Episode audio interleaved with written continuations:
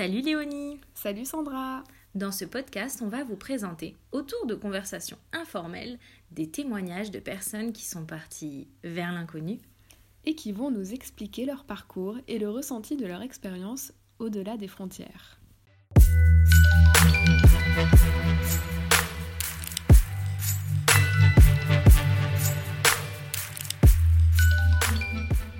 Donc bonjour. Bonjour Alors moi je suis Christophe, je suis à Pasto, je suis prof d'histoire, géographie, civilisation. Pasto c'est en Hongrie, dans les matras, dans les montagnes, dans les collines.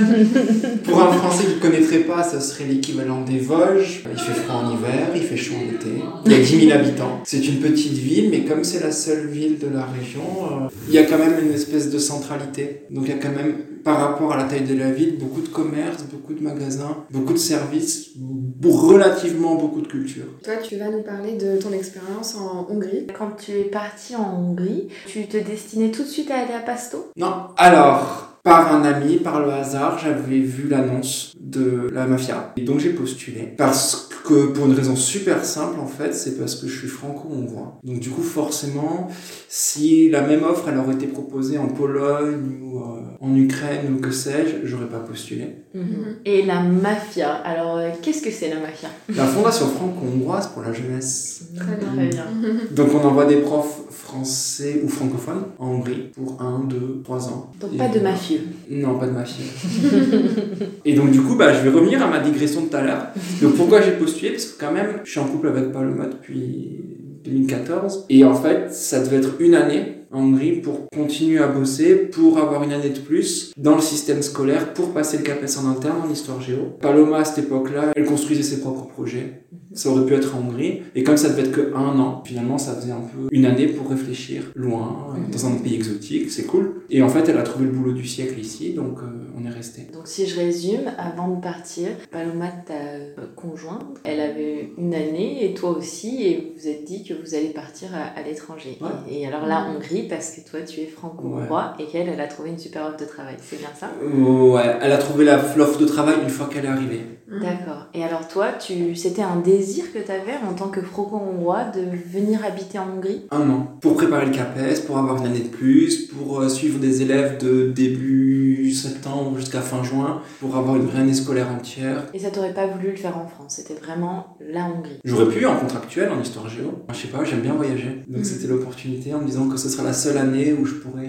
être comme ça à l'étranger. Et tu t'étais jamais projeté dans, dans un autre pays à l'étranger? Il y a 5 ans, je pense pas aujourd'hui, oui. Mhm. Alors t'es franco-hongrois, mais ça, ça peut vouloir dire beaucoup de choses pour beaucoup de gens. Toi, tu avais déjà des expériences fortes en Hongrie. Est-ce que Mhm. tu y étais déjà allé Est-ce que tu avais de la famille sur place? Comment c'était ton rapport à cette euh, double nationalité? Alors, ma mère est française, mais d'origine hongroise. Ses deux parents, elle, étaient hongrois, de la région de Chauprone, dans le nord-ouest. Mais elle est née en Belgique, elle a grandi en France, elle a vécu en France, en Allemagne, mais jamais en Hongrie. Mais j'ai toujours des cousins éloignés dans le nord-ouest. Après, moi, petit, j'ai toujours parlé avec mes cousins en hongrois, avec mon grand-père en hongrois. Quand j'avais 9 ans, j'ai fait 3 mois dans un petit village euh, en Hongrie pour apprendre encore plus la langue. Dans le Bokoin, c'est une région de collines, c'est très joli. Après, j'ai fait un Erasmus, un an, en géographie ici. Et après, il y a eu ça. Ah oui, donc. Donc il y a des vraies attaches. Ouais, c'est ça. Mais euh, malgré tout, est-ce que tu le vivais comme un saut vers l'inconnu pour toi de partir euh, pour habiter? Dans une certaine mesure, je connaissais pas la ville, je connaissais pas le système scolaire, je savais pas comment ça allait se passer pour euh, Paloma. Mais bon, je pense que ça aurait été un saut dans l'inconnu. Aussi, si j'avais été parti à Brest ou à Lille. Mais là, un peu plus grand, mais après, faut pas charrier, c'est pas non plus euh, l'Irak, euh,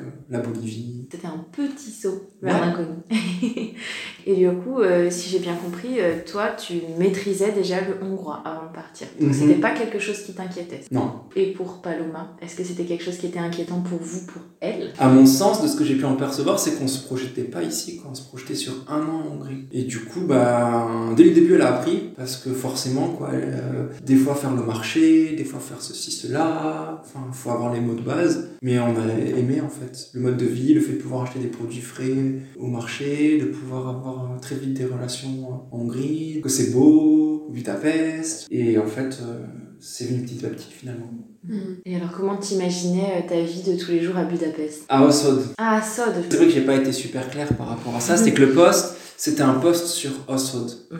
Et à la fin de la première année, j'ai eu la chance de pouvoir faire des heures sup le vendredi, hors mafia, à Pasto. Et ça, ça a duré encore donc euh, deux ans. Puis, depuis deux ans, mi-temps en Saône, mi-temps Pasto. Au tout début, euh, quand tu partais, euh, eh ben, euh, tu, tu imaginais comment euh, ta vie de tous les jours? Je sais pas si j'ai trop réfléchi. Ouais, euh, prof, euh, à faire des choses que je connaissais pas, parce que j'ai pas un parcours fleu, parce que je connaissais pas le système hongrois, parce que je connaissais pas cette partie-là de la Hongrie, parce qu'il y a beaucoup d'eau qui a passé sous les ponts depuis que j'avais fait mon Erasmus à Budapest. Donc j'ai des choses un peu différentes, mais pas forcément avec euh, une appréhension. Comme tu venais pour du FLE, donc du français langue étrangère, tu disais que c'était pas ton domaine à la base. Et ça, ça t'inquiétait? Non, ça m'a pas inquiété. J'avais un parcours de géographie, donc plutôt aménagement du territoire, environnement, développement durable. Bon, j'ai enseigné en France l'histoire géo. Je me suis dit que ce serait nouveau, que ce serait différent. J'en ai pas fait beaucoup du flux en fait. J'ai fait que quelques heures par semaine et euh, je faisais surtout de la biologie, ce qui m'a beaucoup plus plu. en fait. Et c'était beaucoup plus intéressant et très vite en fait le fleu ça m'a saoulé. Ça me touche pas, je m'intéresse pas à la grammaire, je m'intéresse pas à ce genre de choses. Mais moi je suis plus intéressé par bah, la bio, l'histoire, la géo, la civilisation.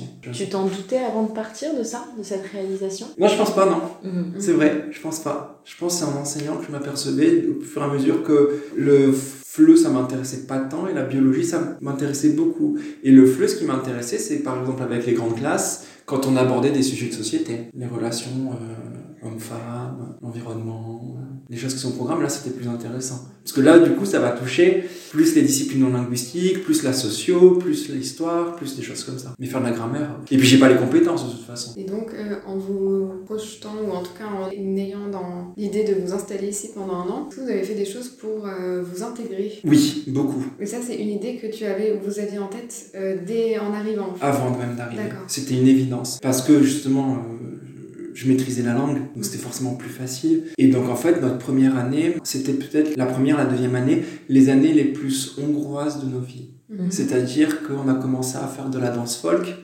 ce que les Hongrois appellent le tanzhaz, dans la, la ville, à Osod.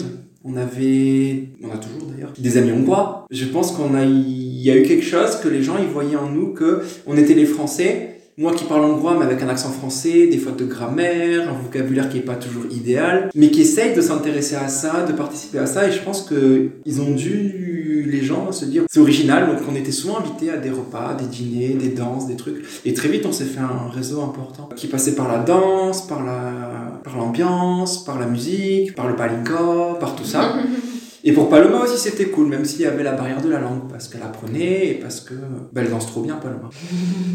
et puis par eux aussi, une collègue prof de français-anglais qui est à Saute, qui parle très bien français, très bien anglais du coup. Donc c'était sympa pour faire des dîners, des choses comme ça. Et grâce à elle, on a aussi eu un très grand réseau. Donc c'était vraiment nos années très hongroises.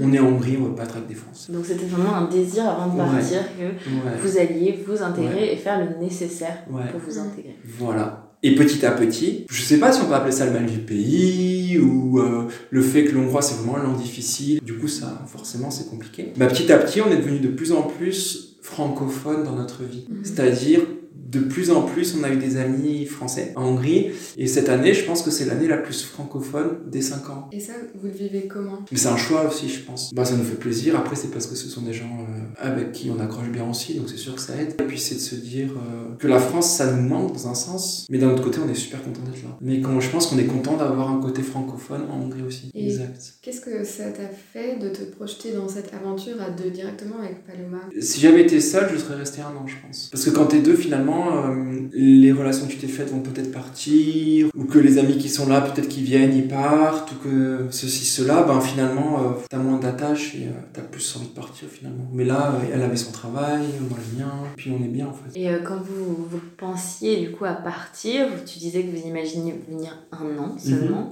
Et vous imaginiez quoi pour la suite? Vous pensiez que vous rentreriez en France ou vous... Moi, je pensais essayer de passer le CAPES d'histoire géo en interne, Mhm. parce que j'avais eu assez d'années. Pas forcément le réussir, parce que c'est très dur, j'ai pas fait la fac d'histoire, et euh, donc euh, peut-être que ça aurait été une catastrophe. Mais voilà. Et Paloma a trouvé son travail à l'université à Budapest. Donc la question se posait plus. Parce que sinon, ça aurait été nous rentrions au bout d'un an, et Paloma aurait euh, continué à à postuler pour, euh, pour des boulots, des choses comme ça. Ce qu'elle faisait en Hongrie pendant son année. Mhm. Mais finalement, c'est ici qu'il y a du travail. Paradoxe, hein. On dit que l'Europe de l'Est, c'est peut-être moins riche, moins développé, mais en fait, dans le domaine de la géographie, du développement durable, ben, il y a plus de boulot ici, en fait, on dirait. Et comment euh, vos proches ils le vivaient? Donc quand ils ont appris votre projet de partir en Hongrie, euh, comment ils ont réagi? C'était comment pour eux? Mes parents étaient contents, nos amis étaient un peu mitigés, contents pour nous, mais en même temps, Mhm. ils auraient préféré qu'on reste, quoi. Mais euh, par exemple ta mère, est-ce que euh, c'était quelque chose d'important pour elle que tu aies cette grande connexion avec euh, ta culture hongroise? Non. Nous, elle était contente parce que ça faisait une opportunité et tout, mais si ça avait été euh, en Écosse ou au Portugal, elle aurait été contente aussi. Le fait que vous soyez ici depuis 5 ans, est-ce que leur point de vue a changé? Euh, on n'en a pas trop parlé, mais il faut dire qu'on est souvent en France parce qu'on est prof, on a beaucoup de vacances. Donc on passe un mois en France en été, deux semaines à Noël. On a quand même des attaches. Je me sens plus français qu'hongrois. Et euh, pendant euh, ces différentes années que vous avez passées, est-ce qu'il y a eu des moments où vous avez hésité à rentrer en France par exemple? Non. Jamais. Impossible, parce que euh, il fallait finir le doctorat et la question se poserait plus tard, peut-être. Elle se poserait quand le doctorat sera terminé de Paloma. En fait, dans une certaine mesure, c'est une décision commune de venir, mais peut-être que c'est elle qui m'a suivi entre guillemets. Peut-être que c'était plus moi qui voulais partir que elle. Et donc le deal, c'est euh, si demain elle trouve le boulot euh, génial, euh, je sais pas, en Italie, en Suède, ailleurs. c'est moi qui partirai avec elle, c'est moi qui la suivrai. Mais elle l'a trouvé en Hongrie. Ben, elle a trouvé en Hongrie. Après, comme c'est un doctorat, ça va se terminer dans un an. Et ensuite, peut-être qu'elle va continuer à l'université ici. Peut-être qu'elle ne va pas continuer à l'université ici. Peut-être qu'elle trouvera mieux ailleurs. Peut-être que ce sera génial ici. On ne sait pas du tout. Vous restez ouvert. On reste ouvert, mais je mettrai une petite pièce sur le fait qu'on va rester longtemps. Longtemps, je sais pas, mais à moyen terme, oui. Parce qu'en fait, ça se passe très très bien dans mes deux lycées. C'est génial. Sode et à Pasto, c'est super. Donc ça, c'est un, un très très bon point. Parce que finalement, il y a tellement de gens qui, soit qui n'ont pas de boulot, soit qui vont au boulot la peur au ventre, soit où ça se passe mal. Moi, je m'amuse, je fais de la géographie, de l'histoire. Les équipes sont super cool dans les deux lycées. La vie, elle est facile, il n'y a pas de stress. Donc c'est bien. Et puis, euh, pour Paloma, c'est la même chose. Donc si elle trouve le boulot qui va bien ici, je pense qu'on n'a pas de raison de partir. Mhm. Pour l'instant. Et ça, c'est un sentiment euh, diffus que tu as re- ressenti pendant toute euh, ton expérience euh, jusqu'à présent en Hongrie, ce bien-être dans tes équipes, dans le pays. Ouais, c'était une constante. T'as pas eu, euh, ou vous avez pas eu euh, besoin d'un certain laps de temps au début de votre arrivée pour prendre vos marques et vous sentir bien? Non, les gens étaient totalement accueillants. Donc vous êtes tout de suite senti chez vous. Ouais, ouais, ouais, ouais, on peut dire ça. T'as évoqué rapidement le fait que certaines choses te manquaient. Euh, Est-ce que t'as des exemples plus concrets? Oui, les copains, la famille, les oliviers, les paysages, la culture française où euh, tu discutes de Michel Foucault, Claude Lévi-Strauss en buvant du vin rouge, les paysages, euh, la cuisine. Oui, ça manque, mais si on partirait d'ici, il y aurait des choses qui manqueraient ici aussi. donc, euh. Tu arriverais à faire une comparaison en fait, euh, par exemple, bah, justement comment ça se passe pour toi quand tu es avec tes amis hongrois? Qu'est-ce qui change? Alors déjà, la plupart du temps, nos amis hongrois sont francophones ou anglophones. Et ils vivent aussi souvent en général à Budapest. Donc du coup, c'est quand même euh, des catégories socio-professionnelles qui sont relativement spécifiques. Ce sont souvent des gens qui ont vécu à l'étranger aussi. Et donc c'est pas représentatif de, de la Hongrie, je pense. C'est bien aussi, on, on a gardé un lien. Pour l'un d'entre eux, c'est un ami qu'on a rencontré en France, donc c'est rigolo. Et puis les autres, en fait, c'est surtout grâce à Paloma, grâce à son travail, grâce à ses relations à Budapest. Et est-ce que tu imaginais que ça allait se passer aussi bien? Tu t'en doutais que vous alliez aussi bien vous intégrer? C'était... Ou est-ce qu'il y avait des choses qui te faisaient peur? Non, il y avait rien qui me faisait peur. Euh, mais c'est pas de l'assurance ou de l'arrogance ou quoi, c'est que, voilà, comme je vous ai dit tout à l'heure, euh, c'était pas une terra incognita. Et euh, comment est-ce que tu pourrais décrire euh, la relation que tu as avec euh, le pays, la Hongrie? Parce que tu disais que tu te sentais plus euh, français que hongrois. Ouais, plus français qu'hongrois parce que je parle mieux français. À l'écrit, mon hongrois il est très mauvais. Dans ma façon de réfléchir, bon, ça fait un peu à l'emporte-pièce, hein, comme raisonnement, de dire les Français ils sont comme ci, les Hongrois ils sont comme ça. Donc c'est un peu grossier de dire ça, mais ouais, je me sens plus français dans ma façon d'être, de penser, de réfléchir, de, de manger, de, de rencontrer des gens. Est-ce que tu pourrais nous donner des, des exemples peut-être pour illustrer ce, ce que tu ressens de ce point de vue-là? Ouais, mais c'est vraiment moi qui ressens, ça n'a rien de, Mhm. de rigoureux, de scientifique ou quoi, ça fait vraiment limite cliché à l'emporte-pièce.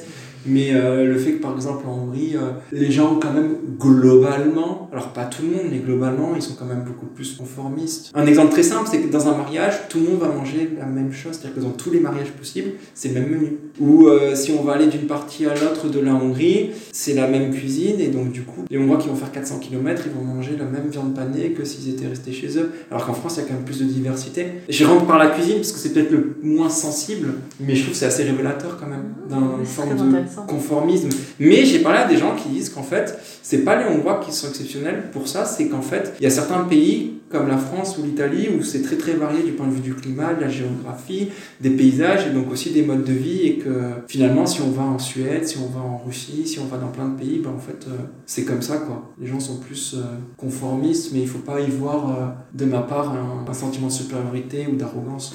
C'est juste, quelque chose que je vois. Et est-ce que euh, tu aurais des, des anecdotes, euh, par exemple de tes premiers moments en Hongrie, euh, des anecdotes très représentatives Non, je peux t'en touche. Mhm. Je peux pas répondre à cette question parce que c'est un tout en fait. Mhm. C'est un tout, c'est le fait de parler hongrois, c'est le fait de voir des plaques d'immatriculation hongroise, c'est de voir que les choses sont écrites en hongrois dans la rue, c'est le fait que c'est pas le rôle fourrite, enfin, c'est un ensemble de choses, mais il n'y a pas un truc. Ouais, c'est un sentiment général. Ouais, voilà. Est-ce que tu as des anecdotes en dehors de l'exemple du mariage que tu nous as donné, qui pourrait illustrer un peu les différences culturelles que tu rencontres au quotidien? Bah, Là, on va rentrer un peu plus dans le sensible, mais par exemple, du point de vue des médias, il y a beaucoup plus de diversité en France qu'en Hongrie. Mhm. C'est qu'ici, euh, ici, du point de vue des médias, en gros, il y a une seule source d'information, c'est le gouvernement, c'est l'État, et il contrôle tous les médias. Et quand c'est pas l'État, ce sont des oligarques proches du pouvoir. Et donc, en fait, tous les médias traditionnels, ben, il n'y a aucune euh, diversité de points de vue. Et donc, du coup, forcément, ça façonne des points de vue, ça, ça, ça façonne des idéologies, des façons de penser.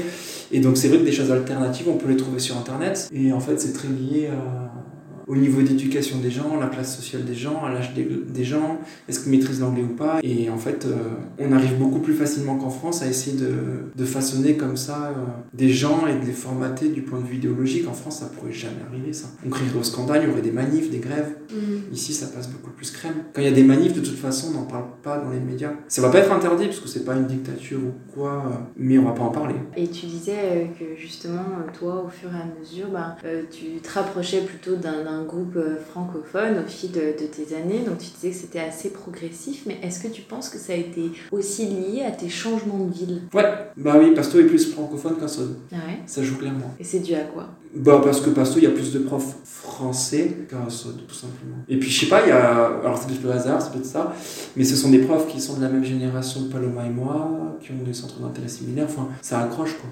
Est-ce que toi, euh, du fait de cette expérience en Hongrie, donc plus longue, etc., tu remarques euh, des choses, euh, par exemple, de la culture française qui, pour le coup, bah, tu préfères des choses en Hongrie, par exemple. Est-ce que tu arrives à faire un regard critique sur la France? Ouais. Alors, il y a peut-être en Hongrie, peut-être plus moyen d'aller facilement au marché qu'en France. Ça, c'est une chose. Ensuite, alors là, c'est la, formation de géographe qui parle, mais c'est que en Hongrie, à mon sens, l'aménagement du territoire, il est mieux qu'en France. Clairement, il y a moins d'étalement urbain, il y a moins de mitage des paysages ruraux, il n'y a pas des maisons qui ont des jardins de 0,5, 1, 2 hectares.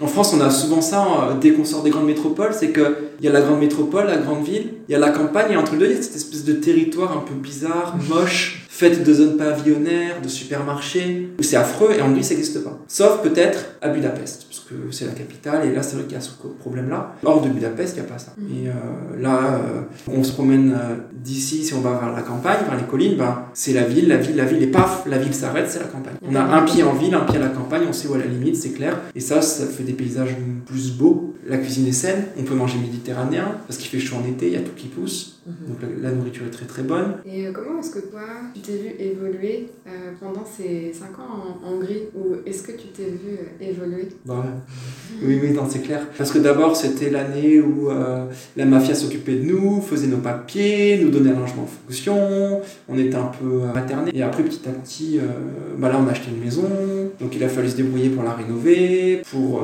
voir avec les artisans, pour trouver des artisans qui ne sont pas des arnaqueurs, pour apprendre les mots liés à la construction et à la rénovation des maisons, parler avec les avocats, les machins, les trucs. Après, on bah, du coup, euh, on va avoir un bébé qui va arriver en octobre. Donc ouais, ouais, forcément, ouais, ça fait évoluer. Et là, pour le coup, par contre, j'ai vachement l'impression que c'est euh, pas quelque chose qui a été progressif, continu, mais que ça a vraiment été des étapes.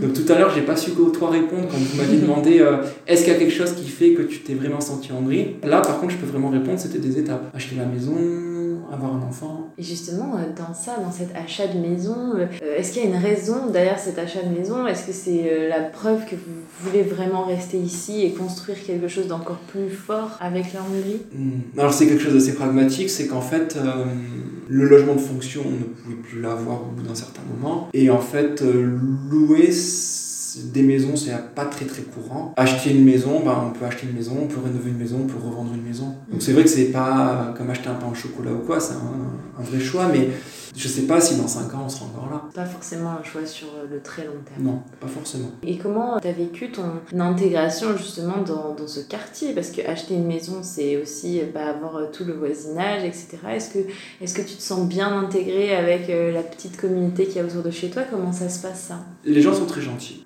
C'est une rue où il y a différents âges. Mhm. Il y a des vieux, il y a des gens qui ont notre âge. Ils construisent un immeuble à quelques centaines de mètres. Comme c'est du neuf, les gens qui vont acheter, je pense qu'ils auront également notre âge. Il y a des profs. Je pense qu'il y a aussi euh, d'autres types de parcours professionnels. Il y en a un, c'était un cheminot. Mhm. Euh, il y avait une ancienne postière à la retraite. Donc un peu de tout. C'est un microcosme peut-être de la Hongrie. Des jeunes, des moins jeunes, des vieux.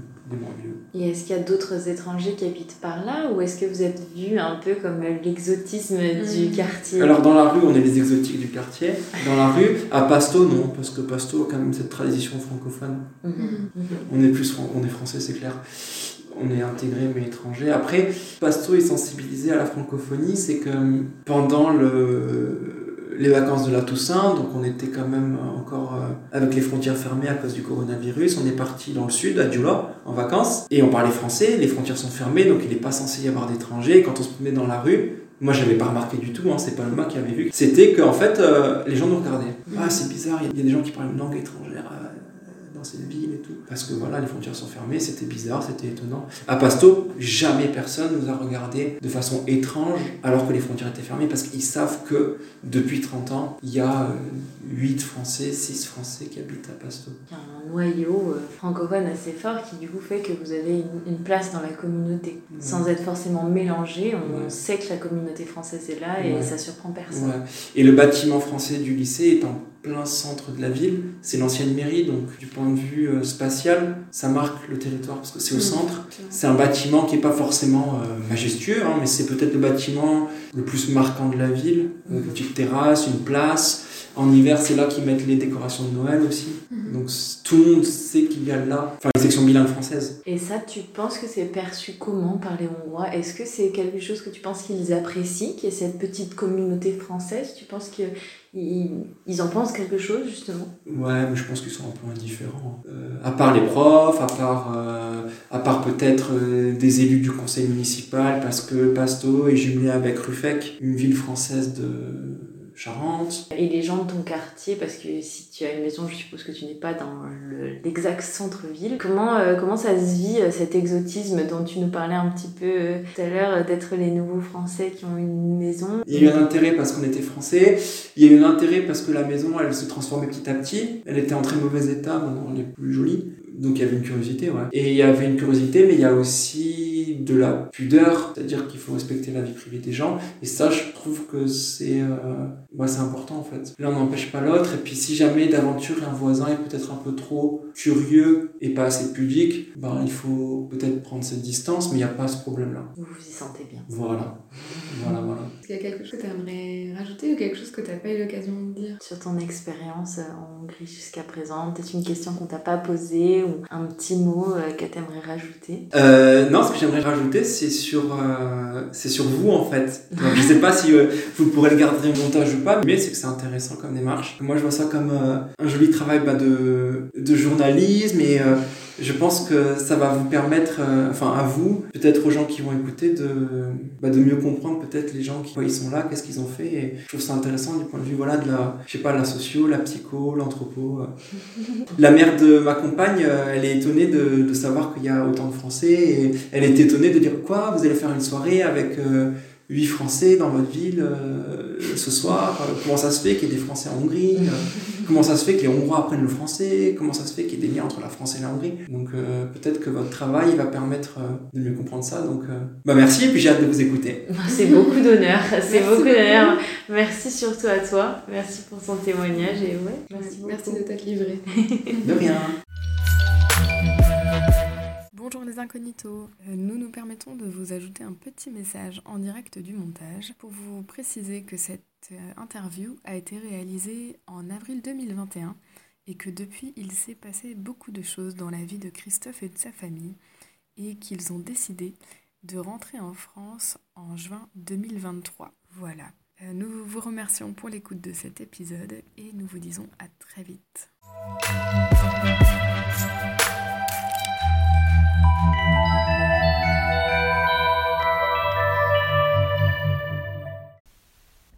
Mais vous êtes encore là Pourtant, il y a eu la musique de fin. Bah, tant que vous êtes là, on vous remercie pour votre écoute. On espère que ce voyage vers l'inconnu vous a intéressé. On a hâte de vous retrouver au prochain épisode Et en attendant, n'hésitez pas à nous suivre et nous contacter. sur Instagram et Facebook.